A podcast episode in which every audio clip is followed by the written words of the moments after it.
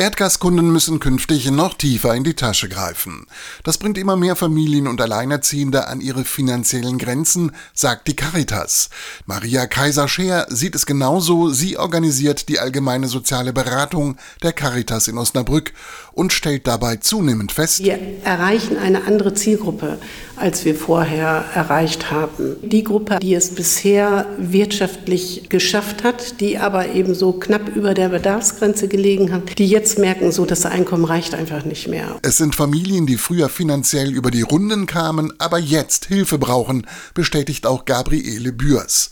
Sie berät bei der Caritas Osnabrück Menschen in finanzieller Not und sagt, vielen geht jetzt schon Mitte des Monats das Geld aus. Und dann tatsächlich die Frage dasteht, Mitte des Monats, wie finanziere ich jetzt das Essen auch teilweise, was ich jeden Tag auf dem Tisch haben muss. Ne? Bei der allgemeinen sozialen Beratung der Caritas in Osnabrück finden Sie Hilfe, erklären die beiden Caritas-Mitarbeiterinnen, die auch selber immer wieder die Hilfesuchenden ganz individuell unterstützen. Da beraten wir, welche und wo auch welche staatlichen Unterstützungsleistungen möglich sind. Dass wir dann schauen, wie kann man äh, möglicherweise eine Ratenzahlung äh, bekommen. Wir darüber informieren, wo günstig sie an Lebensmittel kommen, günstig möglicherweise auch an Kleidung kommen, bei Beschaffung von Möbeln oder Haushaltsgeräten, dass es einigermaßen passt zu den finanziellen Ressourcen, die zur Verfügung stehen. Denn die Caritas lässt die Menschen in Zeiten steigender Kosten nicht im Stich.